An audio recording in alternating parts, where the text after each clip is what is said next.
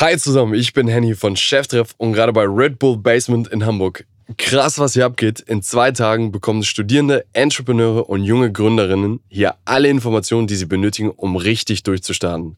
Das Ganze bewegt uns in die Welt von Technology for Good. Und weil ich euch diese Informationen nicht vorenthalten möchte, habe ich die wichtigsten Speaker einmal zu mir in den OMR Podcast Bus geholt, um ihnen die wichtigsten Informationen für euch zu entlocken, die sie eben den Teilnehmerinnen hier auf der Bühne verraten haben. Das ist Innovator Session, der Inspirationspodcast zum Magazin The Red Bulletin Innovator.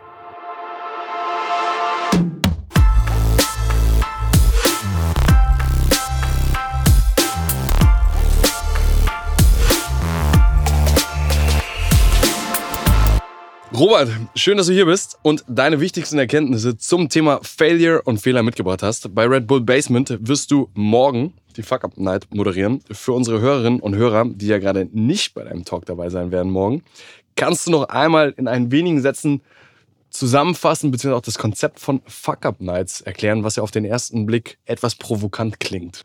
ja, das kann ich gerne machen. Hi und vielen Dank für die Einladung.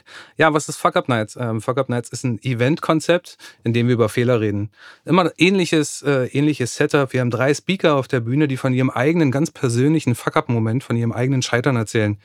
Ähm, dabei geht es nicht darum, um, eine, um nur eine lustige Story zu hören, sondern es geht darum zu lernen. Ne? Also das, was wir versuchen damit, ist eine Kulturveränderung zu provozieren ähm, und äh, zu schauen, dass wir mit dem Moment selber so, so, so verletzlich wie möglich umgehen. Das heißt, also auf der Bühne zu stehen und ja, regelrecht die Hose runterzulassen, das ist das eine. Und auf der anderen Seite das Teilen des Learnings, also des Lernens daraus zu ermöglichen. Das heißt, das kann man im privaten, im Business-Kontext äh, dann später benutzen. Jetzt, eigentlich wäre das so eine Frage zum Ende, aber ich mach's mal direkt zum Anfang so. Also, was war dein letzter wirklicher, wirklicher Fuck-up? Mein wirklicher letzter Fuck-up ja, einen richtigen dollen Fuck-up an sowas muss man sich immer, muss man immer rückwirkend erinnern. Ich habe ich hab einen dreifachen Bandscheibenvorfall, der war aber mit 17. Ich habe meine Sportkarriere beenden müssen. Ähm, ich bin geschieden mit Kindern hinten dran, auch ein großer Fuck-up, wo ich auch selbst dran schuld bin. Also es gibt einen Haufen Stories in meinem Leben. Mein letzter wirklicher großer Fuck-up, ich habe ein Surfboard kaputt gemacht, war auch meine Schuld. Ähm, auch eine teure Geschichte, kann man sich auch überlegen, okay, das hätte auch anders laufen dürfen. Mhm. Warum ich mich freue, warum wir heute hier zusammensitzen, beziehungsweise auch über diese Fuck-Up-Nights. Ich kenne das Konzept, ich habe es in der Vergangenheit schon häufig verfolgt, aber mhm. es ist so ein, ja, wie du schon gesagt hast, so ein sensibles Thema. Niemand spricht gerne über seine Fehler. Ja. Warum ist das eigentlich so? Ich bin der Meinung, ähm, das, ist, das ist ein bisschen pauschalisiert, wenn man sagt, das äh, tut niemand gerne. Ich glaube, bei uns in Deutschland, in Westeuropa und gerade so Asien ähm, sind, äh, ist das Fehlermachen und das Reden über Fehler stigmatisiert. Das ist so ein bisschen negativ konnotiert. Ähm, du hast das Problem, ähm, dass dass, dass jeder Schiss hat oder dass die Menschen, die Kulturen äh, Schiss haben vor negativen Konsequenzen. Das heißt also, Fehler machen heißt also, du kriegst da dadurch irgendwelche Sanktionen, du hast irgendwelche Karriereeinbußen, du hast im Sport, du hast verloren, weil du gescheitert bist. Ähm, ich glaube, das ist in, in zumindest in den äh, USA habe ich es kennengelernt, ist es ganz anders. Da ist es fast normal, sich an einem Freitagnachmittag ähm, über die Woche zu unterhalten, also so ein Recap zu machen und zu sagen, okay, das und das sind die Dinge, die falsch gelaufen sind. Lass uns darauf gucken, dass wir das nächste Woche anders machen. Also ich glaube tatsächlich ist ein, ist, ein, ist ein negativ konnotiertes Thema aus unserer Erziehung heraus, aus der Schule, aus einem Sportverein, aus der Gesellschaft heraus. Ich glaube, das ist was Gewachsenes. Ich versuche mich auch gerade daran zu erinnern, wann man das erste Mal quasi so mit wirklichen Fehlern oder Failure in Kontakt getreten ist. Und du hast eben gesagt, ich glaube, Schule ist so das Erste, woran du bemessen wirst, hast du eine 1, 2, 3, 4 oder 5 oder 6 geschrieben. Ja. Wenn du eine 4, 5 oder 6 geschrieben hast, äh, dann ist das ein absoluter Fuck-up. Ich ja. weiß, kurze Story, ich weiß noch, meine allererste Note, also erstes Klausur, die benotet worden ist in der dritten Klasse oder sowas, war eine 6. Und hat die Deutschlehrerin meine Mutter angerufen und hat gesagt so, ah, hören Sie mal zu, Henny hat leider eine 6 geschrieben und ich bin in Tränen ausgebrochen und ich konnte nicht mehr. Aber ich glaube, das war mein erster ja. signifikanter Fuck-up, der hängen geblieben ist, ja. wo es dann um das Thema Failure ging und man sich dann aber auch da so reinsteigert und sagt so, ah, damals war für mich Deutschland ein schwieriges Thema. Ja, und das ist ja, das ist ja genau das, ne? Also man kann ja sogar noch weiter zurückgehen, ne? Also wenn man sich dann erinnern würde, alles, was im, im Baby- und Kindesalter passiert und wo man, wo man lernt, wo man laufen lernt, hey, wir alle sind doch auf, auf den Arsch gefallen, Mann, ganz ehrlich. Und das ist doch auch Scheitern. Und dann wurden wir getröstet von Mama und dann wurden wir wieder äh, auf die Beine gestellt und weiter geht's. Hey, ist auch Lernen. Genau das ist es. Jetzt hast du Zum einen Fuck Up Nights, du bist quasi, du hast es eben schon erklärt, du bist quasi der Host oder Moderator für den Raum Hamburg. Mhm. Kannst du noch mal kurz sagen, wie kann man das Ganze geografisch einordnen? Wo ist das entstanden und wie weit verbreitet ist das jetzt eigentlich? Das kann ich, kann ich gerne machen. Also ich bin äh, Managing Owner und License Owner für Fuck Up Nights Hamburg. Äh, das ist so der Titel, den man, den man sich dann geben darf, wenn man die, die Lizenz gekauft hat. Also ein Lizenzsystem. Lizenzsystem wurde gegründet 2013 in Mexiko.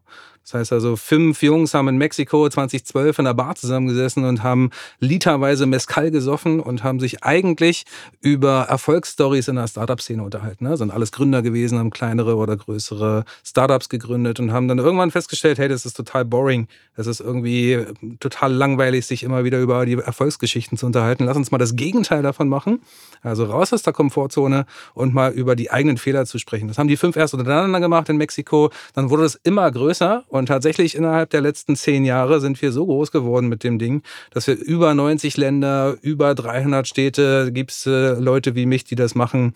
Äh, wir haben über eine Million Leute, die schon Stories gehört haben, die schon äh, auf solchen Events waren. Also auch ein geiles Wachstum hingelegt haben. Wahnsinn. Und ich glaube, der Übergang, was ja auch spannend in deiner Rolle dann ist, das eine ist ja, du machst das ja nicht quasi als Vollzeitberuf. Äh, nee. Du bist ja ansonsten bei Airbus. ja. Was ist deine Aufgabe da? Also bei Airbus, ja, ein bisschen, muss man ein bisschen ausholen. Ich bin ähm, als ehemaliger Unternehmensberater verantwortlich gewesen für so Innovation und Projektmanagement-Themen. Ähm, und Airbus war einer meiner Kunden. Äh, die haben mich dann irgendwann eingestellt und haben gesagt, hey, Robert, es macht vielleicht Sinn, dass du das, was du da extern machst, für uns intern machst. Das heißt, ich bin aktuell verantwortlich hier in Hamburg für den Kulturwandel. Innerhalb der Entwicklungsabteilung bei Airbus äh, betreue ich ein Team, bin Abteilungsleiter ähm, für den Kulturwandel, strategische Themen, Innovation. Das ist so mein Job bei Airbus. Ich glaube, du hast ein super spannendes und relevantes Thema auch innerhalb deiner, deines Jobs, so würde ich es vermuten, weil das Thema Kulturwandel, wenn ich jetzt an Airbus denke, dann denke ich ehrlicherweise an einen Konzern, der historisch sehr, sehr alt ist und wo das Thema Change Management wahrscheinlich so die ein oder andere Betriebswahl oder sowas überstehen muss, damit da irgendwas passiert. Und dass es nicht irgendwie so das Mindset ist, alles klar, wir machen Fehler, wir sprechen drüber, High Five, Freitagabend, cool. Ja, da kannst, da kannst du sicherlich recht haben und genau das ist ja mein Job. Ähm, ich sehe aber, dass gerade, gerade die Tatsache, dass sich so ein, so, so ein Großkonzern, ne, das ist ja keine Hamburger Firma, man, das ist ein internationaler Großkonzern, wir haben 160.000 Mitarbeiter, ähm, sich die Freiheit nimmt, so eine, so eine Punks wie mich einzustellen und das Thema anzugehen. Ne? Wir haben äh, auch die, die, die Events, von denen wir gesprochen haben, machen wir intern. Wir reden über ähm, Diversität, ne? wir reden über Inklusion, wir reden über Digitalisierung und all die Themen, die dahinter hängen. Ich finde es geil, dass äh, das Unternehmen, auf das ich ganz schön stolz bin, ähm, das tut, dass das überhaupt angeht. Ne? Es gibt Unternehmen, die das nicht machen. Es gibt Unternehmen, die sind natürlich besser. Ähm, aber hey, das ist mein Job. Ich habe da Bock drauf. Und wenn wir jetzt über Failure und Fehler sprechen wollen und verstehen wollen, wie das einmal A in so einem großen Konzern wie Airbus dann irgendwann auch Früchte trägt, also ob man das messbar machen kann, aber das gleichzeitig ist ja irgendwie auch die Lesson für unsere Hörerinnen und Hörer heute, wie gehe ich mit eigenen Fehlern um und wie kann ich mich dem gegenüber öffnen, darüber zu sprechen oder proaktiver auch Fehler zu begehen, weil ich weiß, im Zweifel hat es eine Lernkurve zufolge für mich. Ja. Also wenn ich die Frage richtig verstehe, ist okay, auf der einen Seite, wie willst du es in einem Großkonzern messen? Ähm, da musst du, entweder wirst du kreativ oder du wirst halt ganz schön oldschool. Ganz schön oldschool heißt, okay, du fängst an, irgendwelche Umfragen zu machen. Ne? Also du fragst irgendwie zum Thema Kulturwandel deine, deine Belegschaft, deine Mitarbeiter, hey, wie geht's euch? Ähm, habt ihr irgendwelche Themen, die euch auf dem Herzen liegen? Machst dann diese Umfrage irgendwann nochmal und guckst, wie so ein Trend funktioniert. Oldschool.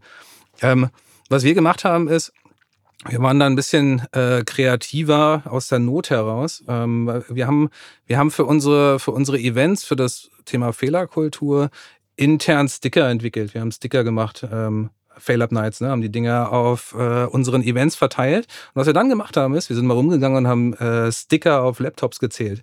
Das heißt also einfach eine simple Reach zu, zu errechnen, um zu gucken, wie viele Leute haben das Ding auf dem Rechner, also wie viele Leute beschäftigen sich erstmal mit dem Wort und dann mit dem Inhalt. Also messen ist schwierig, gerade bei Kulturwandel, gerade bei so einem ähm, sehr subjektiven Thema ist schwierig, äh, da einen, einen KPI zu entwickeln oder sowas. Ne? Das ist klar. Da brauchst du auch Zeit dafür. Du brauchst auch Zeit für den Kulturwandel. Sowas ist nicht ähm, objektiv messbar. Äh, und die andere Frage war, okay, was ist im privaten Umfeld? Wie geht, wie geht man da mit Fehlern um? Also ich glaube, was, was ganz wichtig ist, und wir haben vorhin über Kindererziehung und über, über die ersten Schritte äh, im, im Leben gesprochen. Ich glaube, äh, meiner Meinung nach ist so diese, dieses Sicherheitsgefühl, die, die, der Familienverbund, der Freundeskreis. Hey, hört doch auf, euch gegenseitig irgendwie zu bashen. Ne? Also seid doch alle ein bisschen lieb zueinander. Ähm, wir, wir gucken mal, dass wir, dass wir das ganze Thema Sport irgendwie ändern. Ne? Also wenn ich meinen Sport angucke, ich war früher auch mal Leichtathlet, ne? da geht es auch darum, wer welche Zeit rennt. Ich habe ich hab meinen Sport jetzt verändert und, und mache einen Einzelsport. Ich gehe surfen, Mann. Da geht es darum, wie geil es aussieht und wie viel Spaß es macht und nicht, wer wie viel, wie weit, wie hoch springt und sowas. Ne? Ähm, das heißt also so ein bisschen, so ein bisschen mehr so dieses soziale Komponente zu ändern. Ähm, im, im, Im psychologischen Umfeld nennt sich das psychologische Sicherheit. Also du hast keine Angst vor negativen Konsequenzen.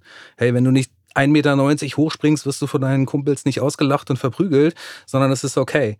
Ähm, wenn du, keine Ahnung, ähm, dein, dein, dein Abitur nicht mit 1,0 machst, wirst du von deinen Eltern nicht für den Rest deines Lebens mit Stubenarrest bestraft, sondern es ist, es ist in Ordnung. Du hast halt andere Stärken. Also so dieses Umfeld, würde ich sagen, ist der erste Ansatz. Worum es bei Fehlerkultur und dem, dem Antritt, den ich da habe, geht, ähm, ist mehr einen passierten Fehler zu kommunizieren, dass es okay ist, über einen, einen Fehler, der schon passiert ist, zu kommunizieren, zu reden ähm, und, und auch das, was man daraus selber gelernt hat, zu teilen, damit andere davon auch etwas haben, anstatt Fehler zu ermöglichen. Es gibt Umfelde, da sind Fehler Kacke. Sind wir, sind wir ehrlich, ne? gerade in meinem Jobumfeld. Ich will nicht, dass ein, dass ein äh, Flugzeug mit einer beschissenen Qualität ausgeliefert wird. Bitte keine Fehler machen. Dafür sind Systeme da, um zu checken, dass keine Fehler gemacht werden. Auf der anderen Seite gibt es natürlich, umso weiter vorne du in so einem Produktentwicklungsprozess bist, naja, mach doch ganz zum Anfang Fehler, mach doch ganz zum Anfang Fehler in der Materialauswahl, mach doch einen Fehler äh, in den ersten Designs und guck, wie das sich dann anfühlt. Also den, den Punkt des Fehlermachens, darum geht es mir gar nicht. Ich will gar nicht mehr Fehler ermöglichen, sondern ich will, dass wenn schon einer passiert ist, dass man daraus lernen darf. Ne? Ja, ich glaube, das ist, das ist die Transparenz, um, um, um nicht Dinge zu wiederholen, weil das sagen ja auch viele, Fehler darfst du einmal machen, ja. aber nicht zweimal, weil dann bist du dumm. Ja, genau. Also, ne, dann hast du nicht daraus gelernt. Ja, perfekt. Ja. Also würdest du sagen, darf man oder sollte man Fehler machen oder sollte man sie trotzdem vermeiden zu machen? ich, ich auch hier keine klare Antwort. Ähm, grundsätzlich werden wir es nicht vermeiden, Fehler zu machen. Ja? Fehler machen ist universell. Überall passieren Fehler. Ähm, in, in jeder Situation passieren Dinge, die nicht vorhergesehen sind. Äh, in den äh, Situationen, in denen äh, wir aus, aus dem, was wir machen, nicht das Ergebnis bekommen, was wir erwartet haben und daraus lernen. Also grundsätzlich, ja komm, Fehler machen ist vollkommen in Ordnung. Ähm, es gibt aber Situationen, in denen Fehler machen Kacke ist. Wenn ein Leben davon abhängt, wenn, äh, keine Ahnung, ein, ein, ein Flugzeugpilot, ein Busfahrer, nee, bitte nicht. Absolut. Jetzt haben wir, mein erster Gedanke war Thema Fehler, Fehlerkultur, Fehler eingestehen. Ich glaube, wem du vielleicht nochmal einen Workshop geben könntest, das wären unsere Politiker. Also das Thema Fehlerkultur in der Politik ist ja komplett bizarr, was das angeht. Ja. Was hast du zu solchen Mechanismen? Also das funktioniert ja gar nicht. Also also ich glaube, das ist genau das Thema, was wir vorhin kurz angesprochen haben. Ne? Da geht es um Kommunikation und die Angst vor negativen Konsequenzen. Also wenn du dich als Politiker vorne hinstellst und eine, und eine Entscheidung, die du getroffen hast, verteidigst, geht es auch ganz viel um Reputation. Es geht ganz viel um Wiederwahlen. Es geht viel um Lobbyismus. Es geht um, um, um Standfestigkeit. Es geht um, keine Ahnung, eine Stärke zu beweisen und eine Durchhaltevermögen, solche Geschichten. Ich glaube, da ist viel mehr Psychologie, viel mehr Kommunikation und äh, viel mehr Influencing dahinter, als das reine Zugeben von Fehlern und äh, das Berichtigen von Fehlern. Ne? Wir haben vorhin ganz kurz in unserer Vorbereitung drüber gesprochen. Ich kann mich an eine Situation erinnern, das war der Oster-Lockdown 20 oder 21, bin mir nicht ganz sicher. Ich glaube 21 Ostern. Ähm, Frau, Frau Dr. Merkel hat angekündigt, komm, wir bleiben Ostern alle zu Hause. Äh, Ostern gibt's nicht, fällt aus. Ähm, und Ferien auch alle zu Hause. Und ich glaube, diese Entscheidung hat sie zurückgenommen und hat sich auch vor die Presse hingestellt und hat gesagt, ja, das war ein Fehler, diese Entscheidung zu treffen, die nehme ich hiermit zurück und entschuldige mich wurde gut gefeiert. Ne? Also ich kann mich in sozialen Medien erinnern, dass das, dass das super gut angekommen ist. Ne? Was natürlich auch wieder aus, einer, aus einem Need herausgekommen ist. Ne? Die Leute waren froh, dass sie Ostern nicht zu Hause bleiben mussten. Sind wir mal ehrlich. Ne? Ja. Was, was würdest du jemand sagen, der jetzt vielleicht gerade vor der Situation steht oder der gerade vielleicht einen Fehler gemacht hat, der sich aber, ich sag mal, nicht outen möchte, nicht drüber reden möchte. Also, was ist der erste Weg? Wie kann ich damit umgehen? Wie kann ich mich selber dem gegenüber öffnen und auch proaktiv in die Kommunikation gehen?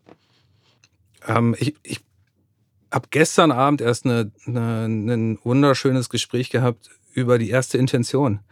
Ähm, die, die Frage ist, okay, was, warum hast du den Schiss davor, das zu tun? Warum hast du Angst davor, über deinen eigenen Fehler zu sprechen? Da immer drüber zu reflektieren und zu sagen, okay, ist es wirklich so schlimm, wenn ich jetzt diesen Fehler zugebe? Was ist der, was ist die negative Konsequenz? Ey, verliere ich mein Leben? Garantiert nicht. Verliere ich wahrscheinlich meinen Job? Auch nicht. Ähm, wird man mich nicht mehr lieben? Wahrscheinlich auch nicht, hängt nur ein bisschen ab von dem Fehler. Ne? Also auch da gibt es den einen oder anderen. Ähm, Nee, allerdings, komm ganz ehrlich, überleg mal, was, was wird denn passieren? Außer, dass es dir vielleicht unangenehm ist, aber dann ist es dir eine Viertelstunde unangenehm und dann nimmt dich dein Gegenüber an den Arm und sagt, hey, pass auf, ist alles gut. Ähm, oder dein Chef sagt dir, hey, super, dass du das geteilt hast mit uns, daraus können wir alle lernen, wir machen da eine neue Dienstanweisung draus und äh, der Fehler passiert nirgendwo anders. Also drüber nachdenken, warum habe ich keinen Bock, das zu machen? Jetzt bin ich aber in der Situation, ich bin in einer Firma und du hast den Chef angesprochen oder die Chefin. Ähm ich würde gerne diesen Fehler teilen, aber ich weiß, dass das Mindset da oben nicht so ist und dass es quasi als signifikanten Fehler äh, wahrgenommen wird und ich im Zweifel meinen Job verliere. Der wird nicht in einer Viertelstunde kommen und mich in den Arm nehmen und sagen, hey, vielen Dank, dass du den Fehler mit uns geteilt hast. Ja, dann rufen Robert an. Okay, dann rufen Robert an. Nein, Quatsch, ähm, serious. Ich glaube, in so einer Situation ist es dann ähm, an demjenigen zu gucken, okay, welche anderen Möglichkeiten habe ich denn? Also wenn du sagst, okay, ich habe dann einen, einen, Boss oder einen, einen, Management, wo ich genau weiß, dass mir das irgendwie zur Last gelegt wird oder dass, dass mir eine, eine, einen Strick draus gedreht wird oder so, hey, mal ganz ehrlich, denk, mal drüber nach, in der aktuellen Situation, gibt es vielleicht einen anderen Job, gibt es vielleicht eine andere Firma, wo das geiler ist? Ähm, gibt es die Möglichkeit, mit anderen Menschen darüber zu sprechen? Gibt es die Möglichkeit, keine Ahnung, wir bei uns nennen das kollegiale Beratung. Geh doch mal zu einem anderen Chef, nicht zu deinem eigenen, sondern zu jemandem, der auf Augenhöhe mit deinem Chef reden kann und du dich da öffnen kannst. Es gibt sowas wie Vertrauenspersonen, es gibt sowas wie einen Betriebsrat, es gibt immer jemanden, der cool drauf ist, mit dem man über sowas reden kann. Mhm. Ähm, also Inspiration von außen holen und einfach mit jemandem anders mal sprechen. Mhm, finde ich gut. Jetzt ist das Thema, ich habe mich, ich, ich finde einen Weg, mich, mich zu öffnen und über diesen Fehler zu sprechen. Und ich hoffe, dass die, dass, es, dass die Gegenseite das quasi auch wohlwollend aufnimmt. Ich habe mich mal mit einem Thema auseinandergesetzt, das hast du eben eigentlich beschrieben. Vielleicht ist es auch dasselbe, das Thema Fear-Setting. Es gibt mal diesen TED-Talk von Tim Ferriss, glaube ich, mhm. der eigentlich genau diese Methode erklärt, die du gesagt hast. Ja. Schreib doch mal für dich auf, what's the worst case that could happen? Ja, genau. Are you gonna die? Mhm. No. Mhm. Also, und am Ende kommst du eigentlich immer zu der Conclusion, meistens, also deine Angst ist unberechtigt ja. ähm, und dass sie dich eigentlich voranbringt. Ja, das ist richtig. Wo siehst du, jetzt haben wir einmal das Thema Airbus, großer internationaler Konzern. Ja. Wo siehst du zum einen wirklich so Best Case? Wo, in welchen Branchen, Firmen, Communities funktioniert dieses Thema Failure und diese aktive Culture besonders gut? Mhm. Und vielleicht kannst du da auch nochmal den absoluten krassen Gegenpool beschreiben, wo du siehst, so, boah, da gibt es echt noch viel aufzuholen. Also, ähm, bei all dem, was wir hier besprechen, dann ganz klar ist, ist irgendwie so eine Robert-Meinung. Ne? Also ich äh, bin äh, nicht der Stein der Weisen und der äh, Single Source of Truth. Ne? Das ist immer meine, meine eigene Erfahrung oder meine Meinung. Ähm, ich glaube, in Unternehmen, die sich grundsätzlich mit mit, ne, mit einer Geschwindigkeit weiterentwickeln oder mit einer Geschwindigkeit selbst entwickeln. Also eine Softwarefirma oder sowas, ne? Tech-Unternehmen. Die sind alle relativ weit, was auch diese Kulturveränderung angeht. Es gibt mehrere Bausteine, warum das so ist. Man, man beschäftigt sich eher mit äh, einer anderen Generation. Äh, das Durchschnittsalter ist ein anderes. Dadurch bedingt ist ein Wertesystem ein anderes. Du besprichst andere Dinge auf einem anderen Level. Ähm, du hast eine Augenhöhe, äh, die da eine ganz andere ist.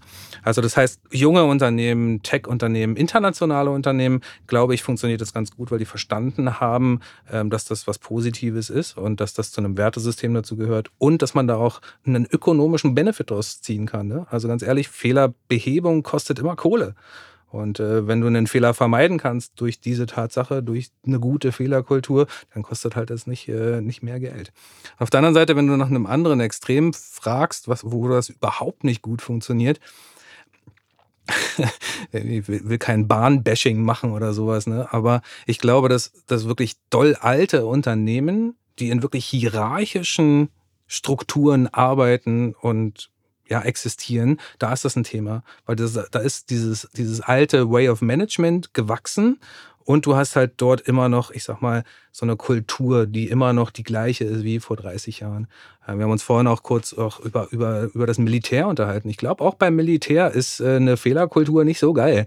Liegt auch wieder an dem, was ich vorhin gesagt habe. Ne? Auch da äh, sind Konsequenzen wahrscheinlich größer. Wenn du da einen Fehler begehst, eine, eine falsche Entscheidung triffst und ich bin jetzt nicht äh, nicht so konfirm mit äh, dem Vokabular, aber ähm, wenn du da einen falschen Krieg anzettelst, äh, anzettelst oder eine falsche, eine falsche Stadt bombardierst, ist halt blöd, ne? Ähm, mhm. Also Pazifismus voraus, wir wollen keine Städte bombardieren, ne? Ganz klar. Absolut. Und also junge Startups siehst du vor allem, jetzt, jetzt kommen wir nochmal auf das Thema Startups zurück ja. und ähm, quasi wie du auf Startups blickst und quasi auch denen jetzt vielleicht nochmal so diesen Impuls mitgibt, hey, schafft doch irgendwie eine Routine bei euch im Unternehmen, wo ihr sagt, sucht den Arbeitskollegen mhm. oder habt am Freitag einmal einen Recap über die Woche und tauscht euch einmal wirklich proaktiv darüber aus, was waren meine Learnings von letzter Woche, was ja. nicht funktioniert hat. Mhm. Hast du da Inputs, hast du da Frameworks, hast du da Best Practice? Also ganz, ganz klar. Und wenn wir, wenn wir jetzt mal die äh, Startup-Kultur uns angucken, wir müssen uns erstmal klar darüber sein, und das ist so Teil meiner Keynotes, ähm, 90 Prozent aller Startups scheitern. 90 Prozent aller Startups, keine Ahnung, haben ein, haben ein signifikantes, größeres Problem nach einer gewissen Zeit. Das heißt also, wenn du diese Routinen ansprichst, und das ist das, was ich gerne implementiere, ist, pack das doch in, deinen, in, deine, in deine Regelkommunikation mit rein. Keine Ahnung, auch ein Startup setzt sich einmal montags für einen Geofix zusammen. Pack in die Standardagenda von diesem Geofix gleich als erstes fünf Minuten rein und jeder einmal ringsrum erzählt von dem größten Fuck-up vom Wochenende oder von der letzten Woche. Das ist doch egal. Selbst wenn es darum geht, ey, pass auf, ich habe einen platten Reifen am Fahrrad gehabt oder sowas, äh, bin losgefahren, habe mir die Felge geschrottet. Passt aber in das System von psychologischer Sicherheit. Das heißt also, es ist okay, so einen Fehler zu teilen. Du wirst nicht ausgelacht in deinem Startup-Team, sondern ähm, die Leute wissen, okay, äh, mein Chef hat einen äh, äh, Fehler begangen und es ist vollkommen in Ordnung, darüber zu reden, mache ich genauso. Das heißt also, selbst wenn es nicht um das wirkliche Lern Lernen dabei geht, aus den Fehlern selber, sondern eher um eine Gemeinschaft, es geht darum, auch in einem Startup gibt es eine ganz bestimmte Motivation, warum Leute wie zusammenarbeiten und um die in, in eine positive zu wandeln oder in einer positiven zu behalten, ist, glaube ich, sowas eine ganz gute Initiative. Also Routinen schaffen äh, auf die Standardagenda fürs Geofix am Montag früh. Mhm. Rauf damit. Absolut. Oder kommt zu unseren Events. Oder das. Ja.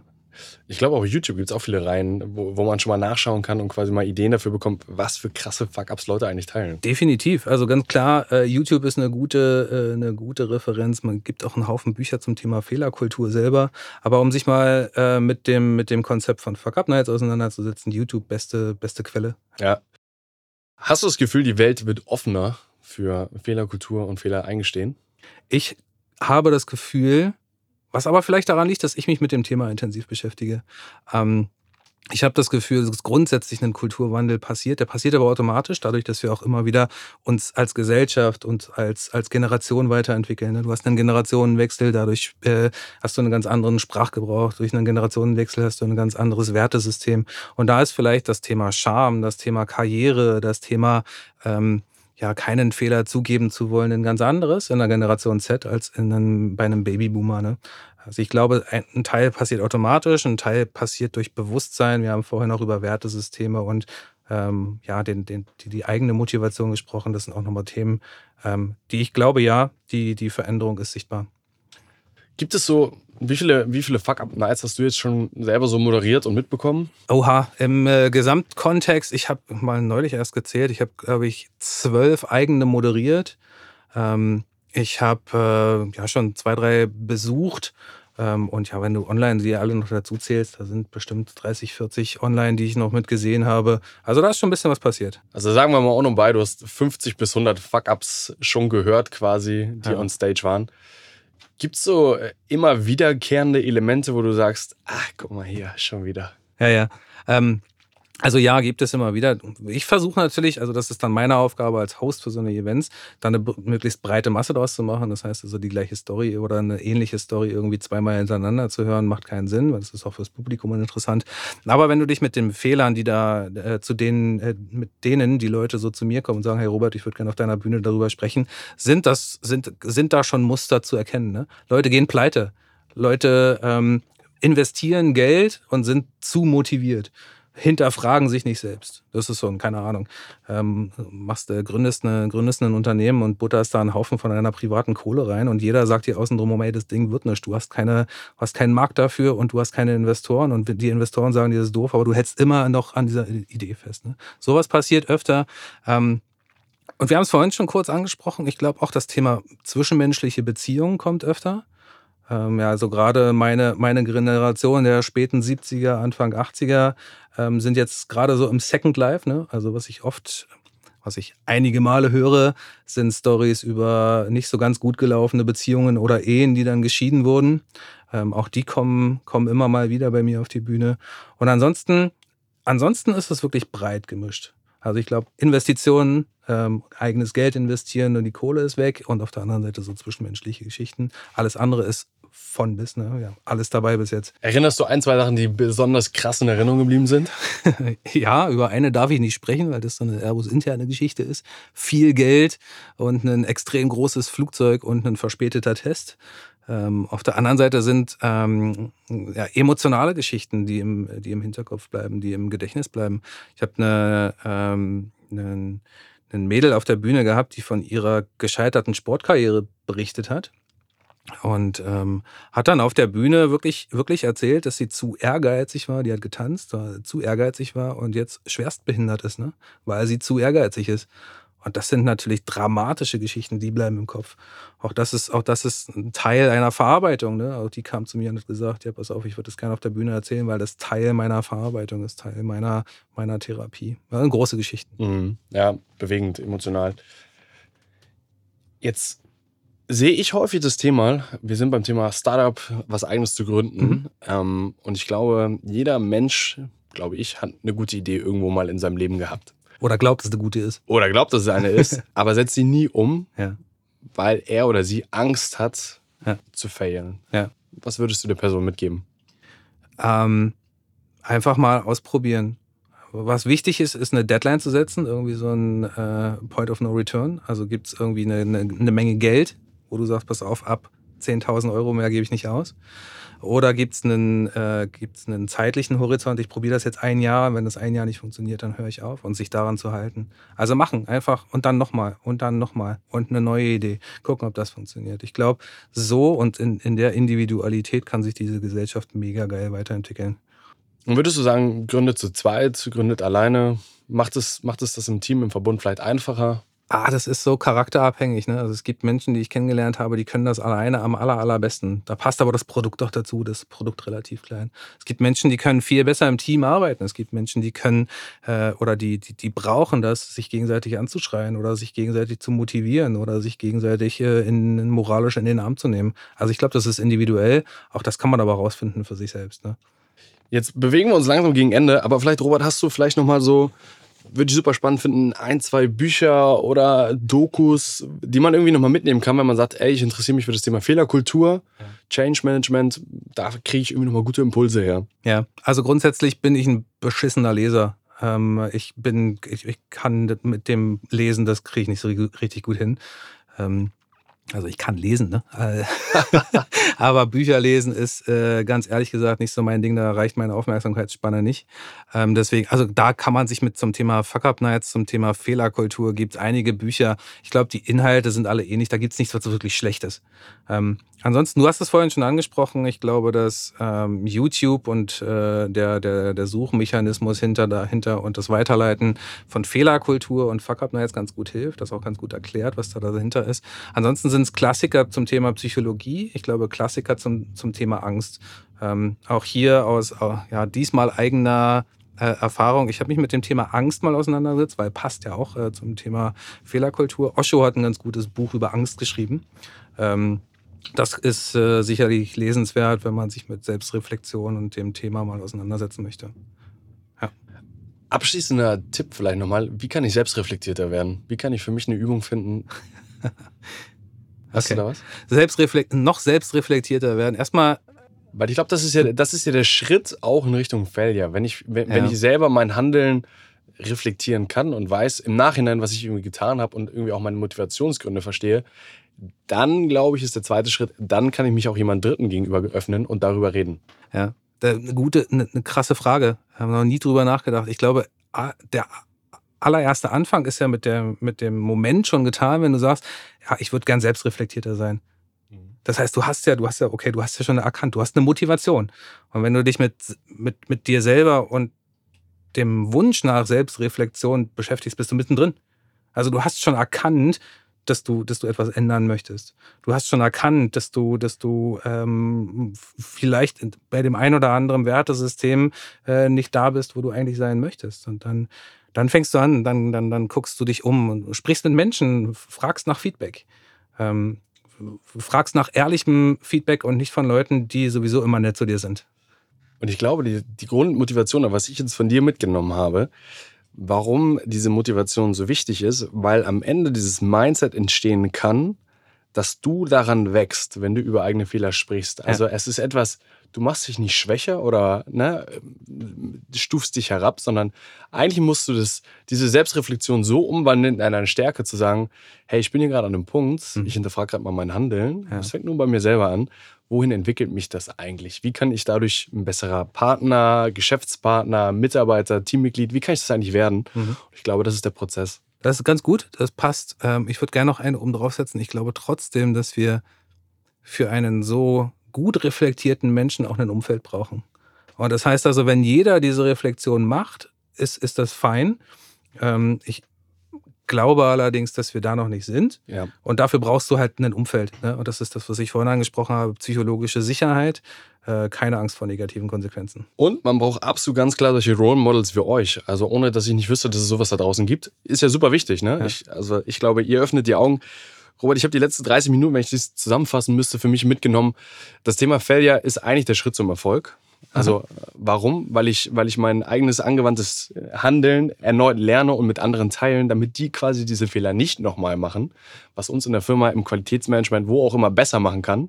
Und es geht darum, dass ihr am Anfang über diese Fehler redet und nicht erst am Ende. Quasi, wenn ich das Flugzeug äh, jetzt rausschicke, dann dürfen da keine Fehler mehr passieren. Aber was kann ich in dem Prozess eigentlich davor machen?